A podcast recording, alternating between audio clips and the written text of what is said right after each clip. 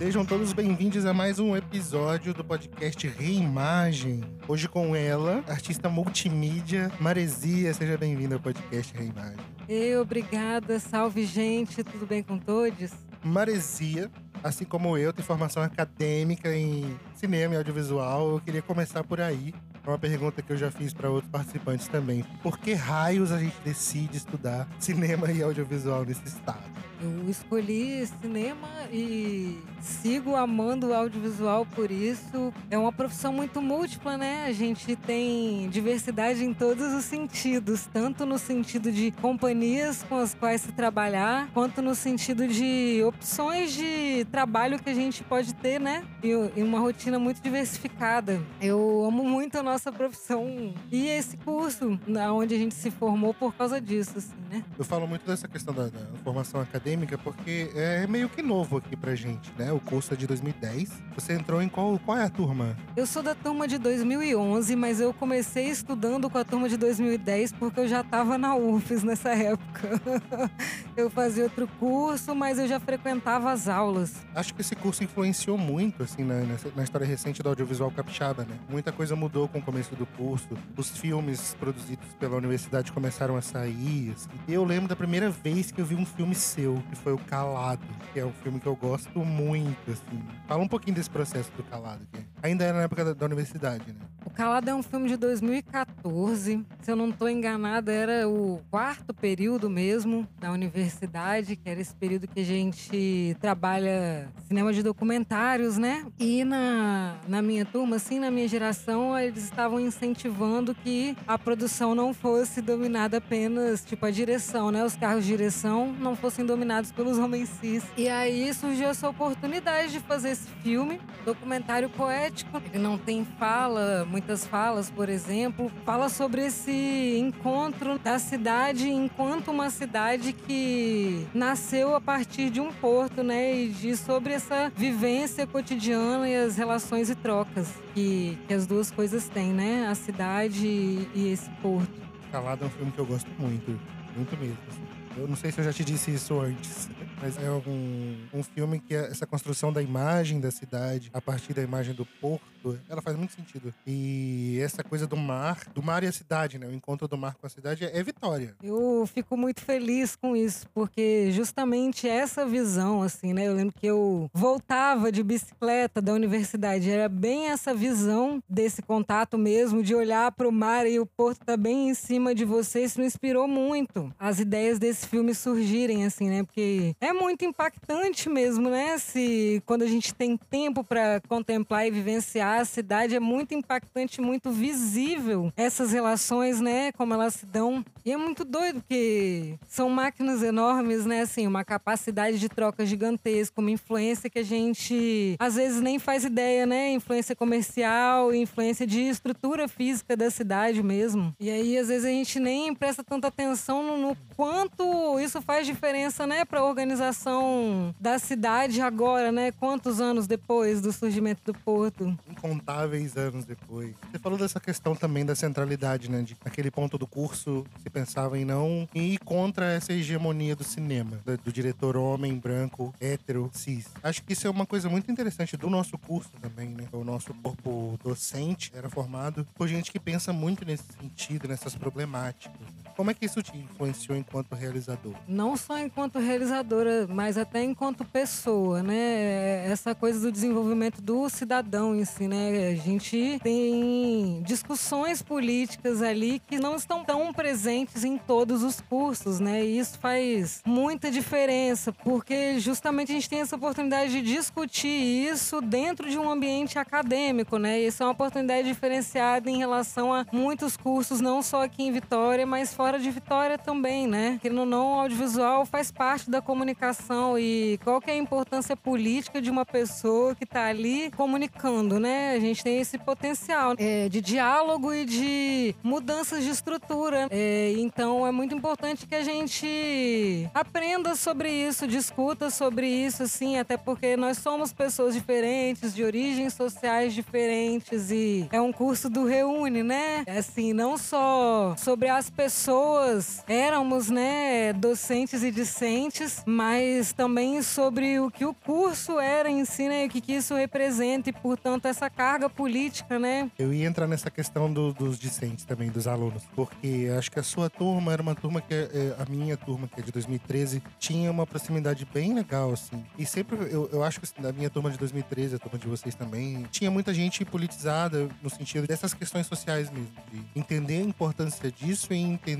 a importância da discussão a respeito disso dentro do audiovisual. Mas eu acho que isso é uma coisa válida para todas as turmas, assim, né? Eu acho que ele tem, tinha uma carga de gente politizada bem grande, tanto de docente quanto de discente, e também houve um desenvolvimento ao longo do curso, né? Até por essas relações que eram muito ricas, né? Várias pessoas com diversos tipos de repertório político diferentes ali em discussão o tempo todo, tanto discussões acadêmicas quanto discussões extra-acadêmicas, de vivência mesmo, né? Essa discussão era muito rica, porque tinha muitos posicionamentos políticos diferentes, então muitos de nós tiveram uma, uma formação política muito forte ali. Para mim, por exemplo, foi muito relevante. Eu tive muitas discussões políticas ali dentro que trouxeram realidades da minha vida que eu ainda não tinha me dado conta e eu imagino que isso sirva também para outras pessoas, né? Eu acho o audiovisual assim, enquanto setor, um setor muito potente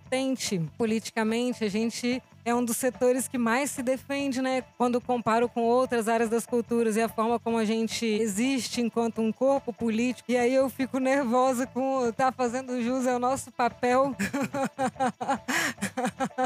que bom, né? Que bom que a gente fica nervoso. Eu também fico nervoso. É falar, falar do audiovisual aqui, acho que também é uma, um modo de fazer audiovisual, de pensar audiovisual. Maresia, você agora tá num momento de transição. Eu acho que você sempre esteve em transições, assim, pelo menos em questão do que você produz. Recentemente teve música lançada e eu sei que tem mais música para vir. Então eu queria que você falasse um pouco desse seu trânsito. Quando eu cheguei no audiovisual, eu já cheguei por esse motivo, esse, esse anseio, né, de poder transitar entre meios. Eu vim aí de um caminho de artes visuais, que é mais antigo na minha vida, e eu queria justamente explorar outros meios e ter essa possibilidade no, de caminho no trabalho. E aí eu entrei no audiovisual e, e isso multiplicou para muito mais lados do que eu imaginava, inclusive, assim, né? E aí eu veio para música, eu agora trabalho com estúdio de música e com festivais de música, sigo trabalhando com artes visuais, é uma coisa que eu continuo gostando e que o audiovisual só fortaleceu. Eu, e essa coisa das áreas, assim, né? Eu acho que o audiovisual em si é uma coisa coisa de muitas áreas, né? Como eu tava falando, eu decidi ir pro audiovisual por isso, assim, né? Ele te dá a possibilidade de, de ser muitos, né? Tipo, você pode de uma produção para outra transitar de meios. Aqui você faz trilha sonora, ali você dirige, depois você pode trabalhar na produção. Eu acho um, é fascinante, assim, isso, né? É uma das coisas que eu mais amo na profissão.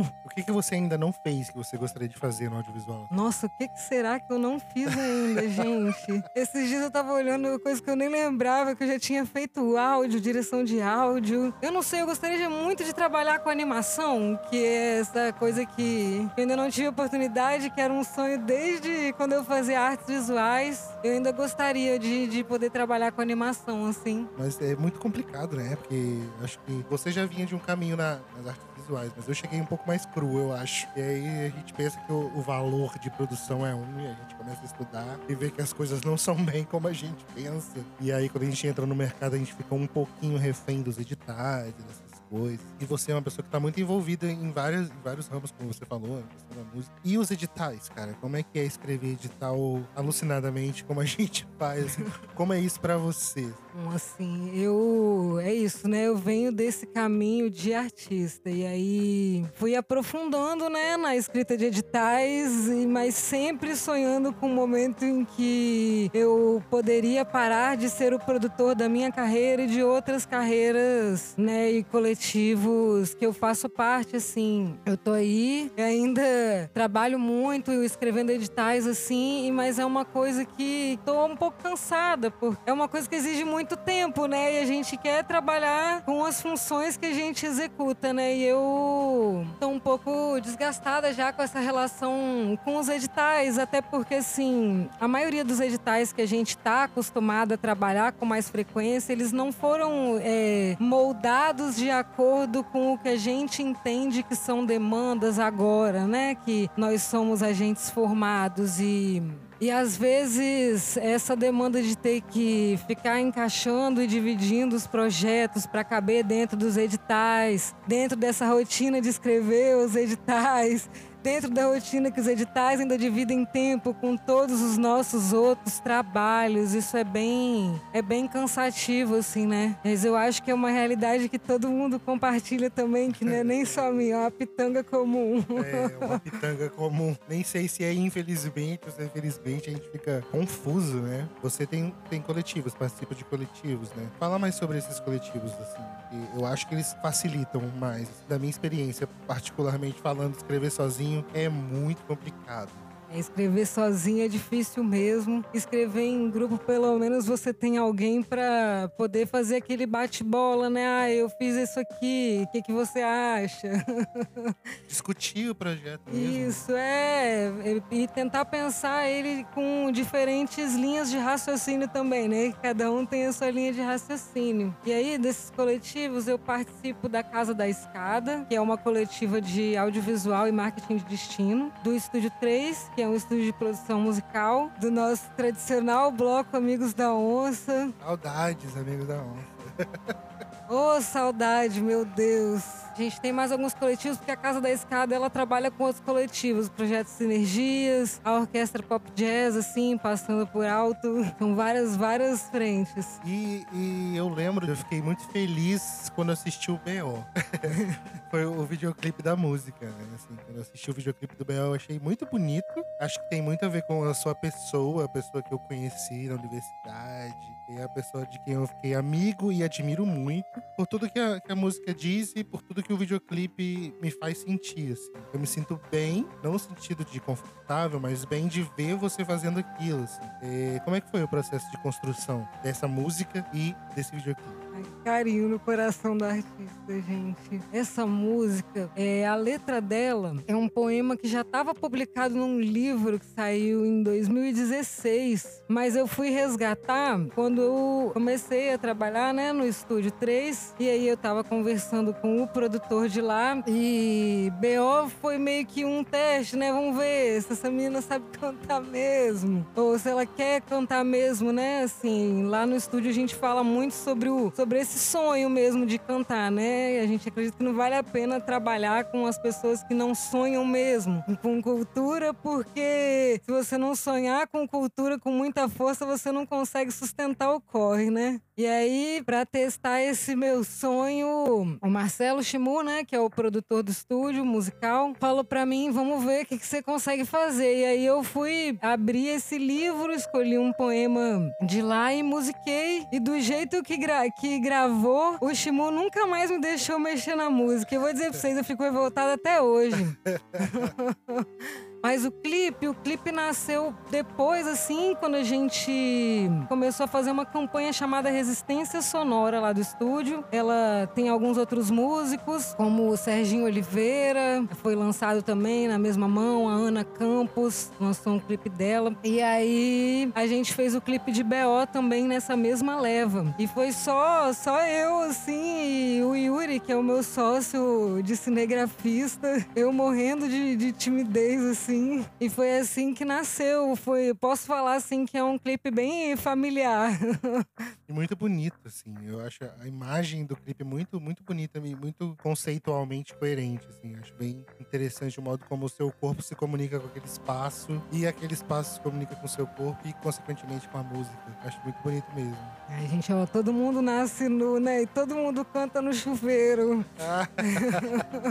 Eu toquei na questão da nudez porque eu acho que há um, há um tempo atrás, assim, a gente teve umas conversas sobre isso, sobre essa questão do corpo, né? De como existe um certo tabu com relação ao corpo ainda e como as nossas mentes se parecem nesse sentido de entender o corpo de outra forma. Tem a ver com o B.O.? Isso que eu tô falando ou eu tô viajando? Bom, a nudez, ela é uma coisa que vem, inclusive, de outros trabalhos, vem da época que eu fiz artes visuais também e até mexe um pouco com a minha pesquisa acadêmica. Eu sempre tive interesse em, em tentar entender o que, que era a fronteira entre o que é o corpo, o que, que é nudez, o que, que é sensual mesmo, sabe? O sensual é o corpo, não é o corpo. Em BO, por exemplo, é, o meu corpo nu mesmo, não é exatamente eu, eu, assim, né, assistindo, eu não tenho essa sensação de que eu tô vendo o meu corpo tanto. Tem várias texturas, né, várias luzes e eu lembro que dessas pesquisas, né, quando eu fazia pesquisa acadêmica, até com Erli, não é exatamente a nudez, né, que traz essa sensação do, do erótico, né, é, pra gente. É, é uma outra coisa, é, é, é um não ver, né? Então, um corpo nu sendo visto, ele seria supostamente, né, menos erógeno do que um corpo nu coberto, né, por uma roupa. Então, BO tem um pouco disso também.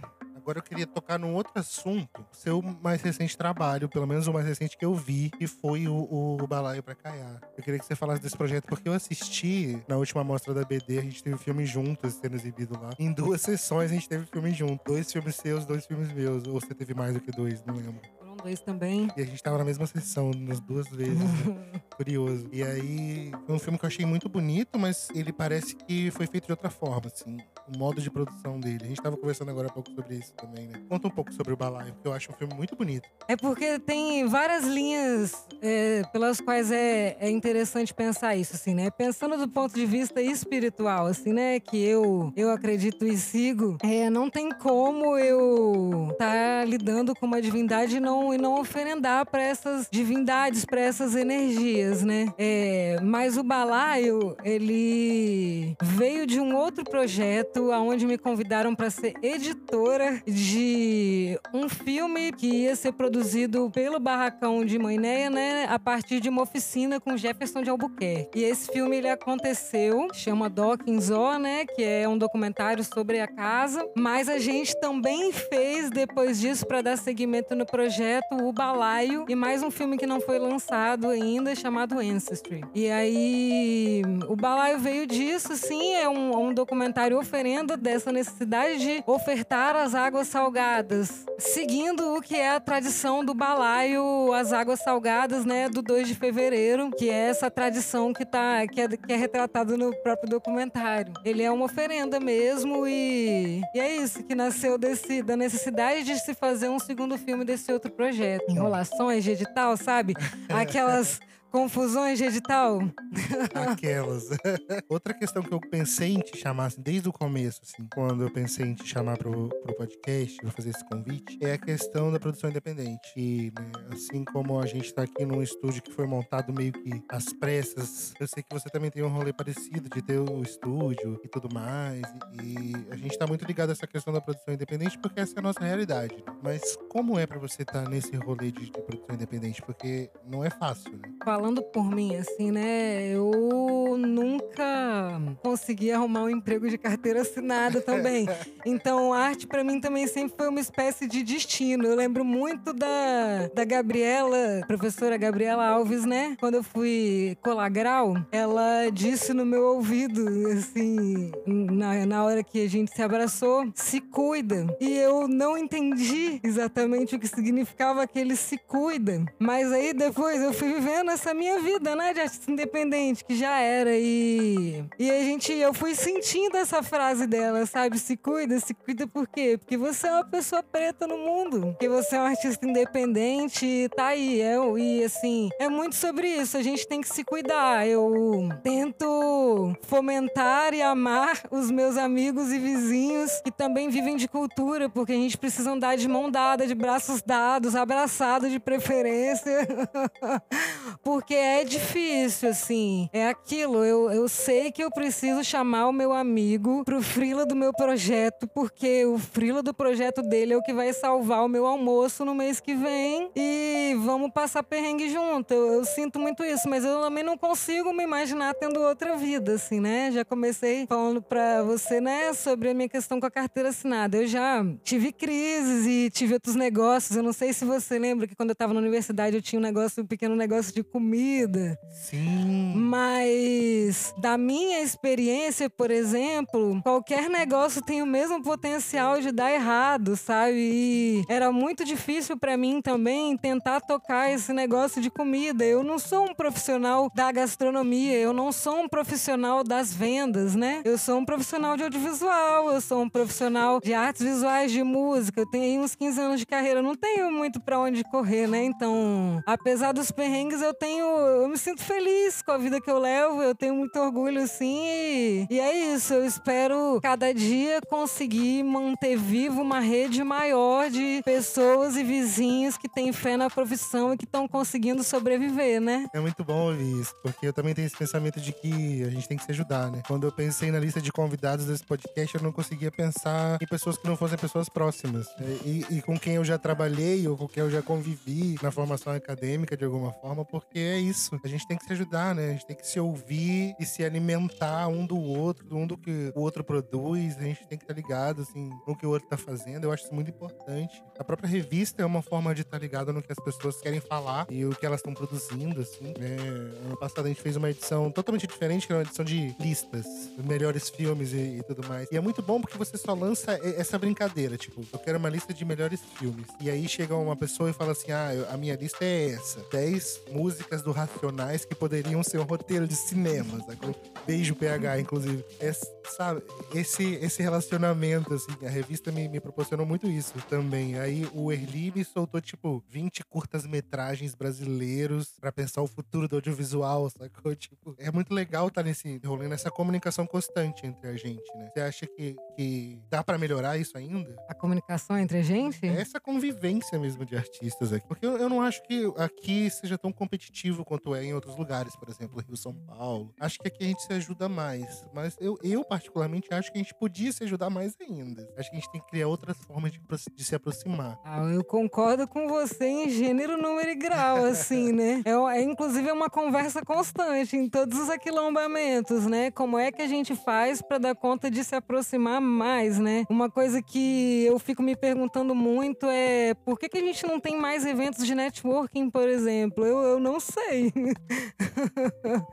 É, a gente está vivendo agora uma pandemia, né, que dificultou muito é, esses, esses processos de aquilombamento mesmo, da gente estar tá junto em vivências, mas a lógica que se a gente está junto produzindo a mesma coisa, por que não estar mais junto, né? E eu acho que tem como sim. Eu acho também que a gente acaba não se reunindo mais por conta desse, é, dessas questões, né, financeiras e de rotina que fazem com que a gente esteja sempre comprometido com um cronograma super apertado, ligado com poder sobreviver, né? Mas eu acho que a gente pode, deve, tem como pensar em se aproximar mais e, e pensar em produzir mais juntos, desenvolver pequenas empresas juntos e fazer as nossas pequenas empresas caminharem melhor. Eu acho que a gente não só pode, deve, como eu acredito que é a única chance, assim, né, de pensar em, em futuro, em sobrevivência, né? Assim, pensando pensando em mim, por exemplo, eu não nasci rica, né, assim, para poder garantir ali o tempo de sobrevivência da minha empresa até ela virar um tempo de começar a dar retorno, né? E eu acredito que isso serve para a maioria das pessoas, né, dos microempreendedores da cultura. Então, a gente tem que pensar mesmo é, o que, que a gente tem em comum, né, com os nossos amigos e vizinhos e o que, que a gente tem de diferente também, né? De compensar fora da caixa mesmo, de complementar, né? Tipo, quem que essa pessoa conhece que pode ser complementar ao meu pequeno negócio, né? Tipo, e se juntando aos poucos mesmo para poder ir resolvendo os nossos problemas. Bem no sentido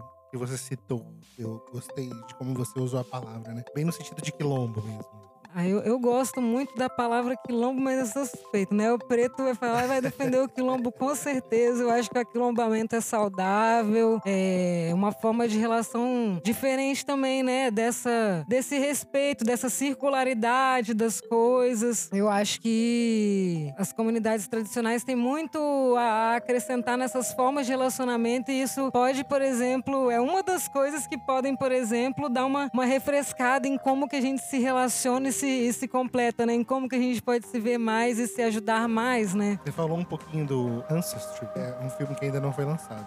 E aí eu já ia te perguntar quais são os projetos de futuro da Maresia. A Maresia tem esse último projeto que a gente lançou lá pela casa, chama Chama, que é uma websérie sobre arte e espiritualidade. Maresia gostaria muito de fazer uma segunda temporada. Maresia também quer lançar músicas. e a gente segue fazendo filme, porque a gente ama audiovisual. E, e é isso, gente. audiovisual, artes visuais, eu sou do, do, tipo de pessoa que quer fazer um pouquinho de tudo ainda. Tem muitos planos para o futuro. E o plano generalizado para o Estado, assim, né? Eu gostaria muito que a gente conseguisse olhar para nós, cultura, nos, nos, diversos setores. Mas, assim, o olho especial para audiovisual, porque eu entendo que a gente já está um pouquinho mais organizado do que vários dos setores, que a gente já tem um pouco mais de, de proximidade, né? Em relação a outros setores que estão menos próximos entre si e, e, pensar nisso de um jeito que a gente consiga se autossustentar. Eu penso muito em, em turismo, por exemplo, gente, assim, né? A gente pode olhar pra gente com carinho e, e pensar fora da caixa, assim, né? E, e aí eu tenho, tenho muito esse plano de convencer mais pessoas a olhar para as nossas carreiras com outro olhar, né? Olhar pra gente com outro olhar. Que outro olhar é esse? É porque às vezes a gente quer se classificar a partir só de um ponto de vista que a gente já está acostumado. Ah, eu tenho, eu sou, sei lá, eu sou cineasta, eu tenho esse filme. Mas e se você pensar que um filme também é uma experiência, por exemplo, sabe? E que essa vivência é, é, é, um, é um, produto e que isso pode ser compartilhado com outras pessoas. Esse é um, é um exemplo, sabe? É, e se a gente tentasse entender o cinema com o olhar das artes visuais e pensasse que talvez um filme seja uma residência artística. É, é, é, esse, é esse olhar de, de outra forma mesmo, né? E, e vice-versa. E se essa arte visual aqui, na verdade, fosse um cinema, né? Carregar esse pensamento transdisciplinar, né? E porque ele tem muitas aplicações práticas na resolução de problemas, né? Que a gente tem do nosso cotidiano. É muito bom transgredir com, com, com um padrão das coisas, né? Que bom ter você aqui hoje. Eu tô muito feliz de estar aqui também. transgredindo com você. ah, é isso, né? A gente precisa, como você falou, né, pensar um pouquinho fora da caixa às vezes, para sobreviver também nesse meio que é não é tão novo também. Né? O meio audiovisual capixaba não é tão novo assim, né? Eu acho que essa geração mais recente de realizadores audiovisuais é uma galera que tá muito ligada nessa coisa da transgressão. Tati Franklin, Isaac, Isaac Cândido, Castiel Vitorino, né? A gente tá interessado mesmo em, em fazer barulho nesse sentido de transgressão. Amém.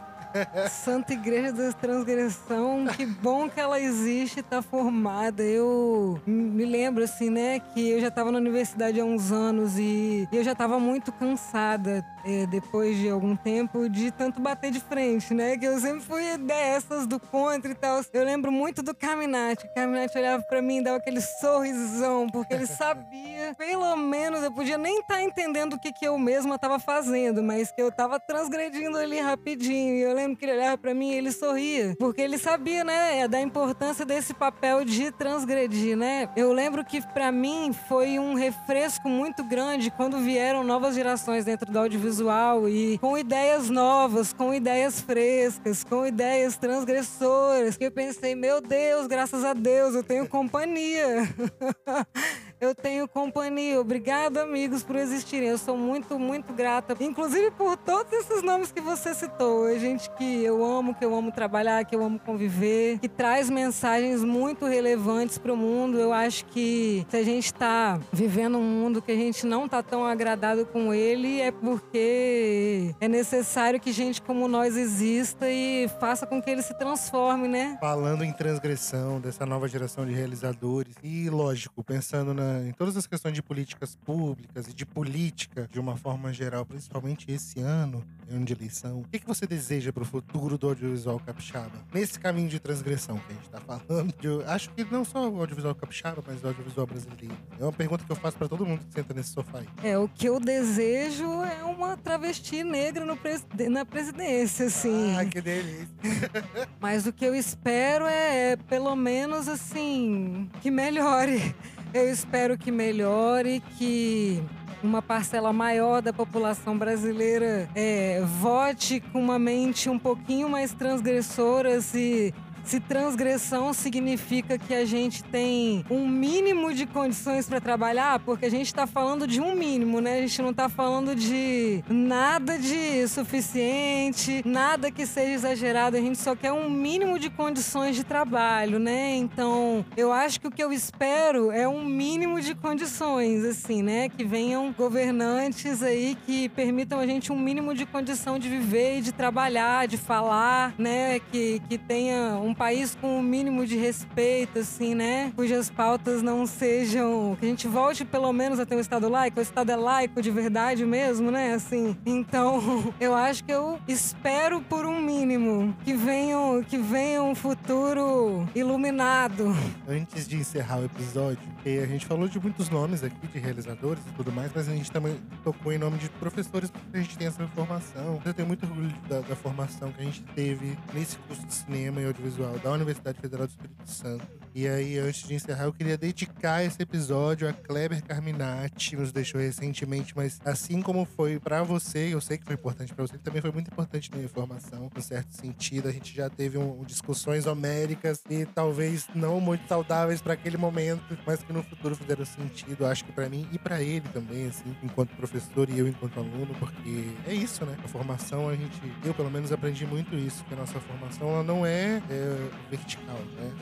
Não é, não é o professor ali falando isso e a gente escutando. Acho que a nossa geração, pelo menos ali no começo do curso, a gente era muito, muito briguento, né? Gente sempre foi muito teimoso. E eu queria dedicar ao Kleber Carminati porque eu acho que ele foi um dos agentes de formação do nosso curso e da nossa vida, e era isso. Ele ouvia, abria aquele sorriso sempre sorrindo e sempre com alguma coisa a dizer. Citou também a Gabi, esse se cuida da Gabi, é ela, né? É, é a cara dela, é a essência dela. Ela, são duas palavras que você vai levar pro resto da vida. Erli já passou por aqui também, e Erli é. A gente tava brincando, ele nasceu preparado, né? É só você dar o tema que ele faz o podcast inteiro.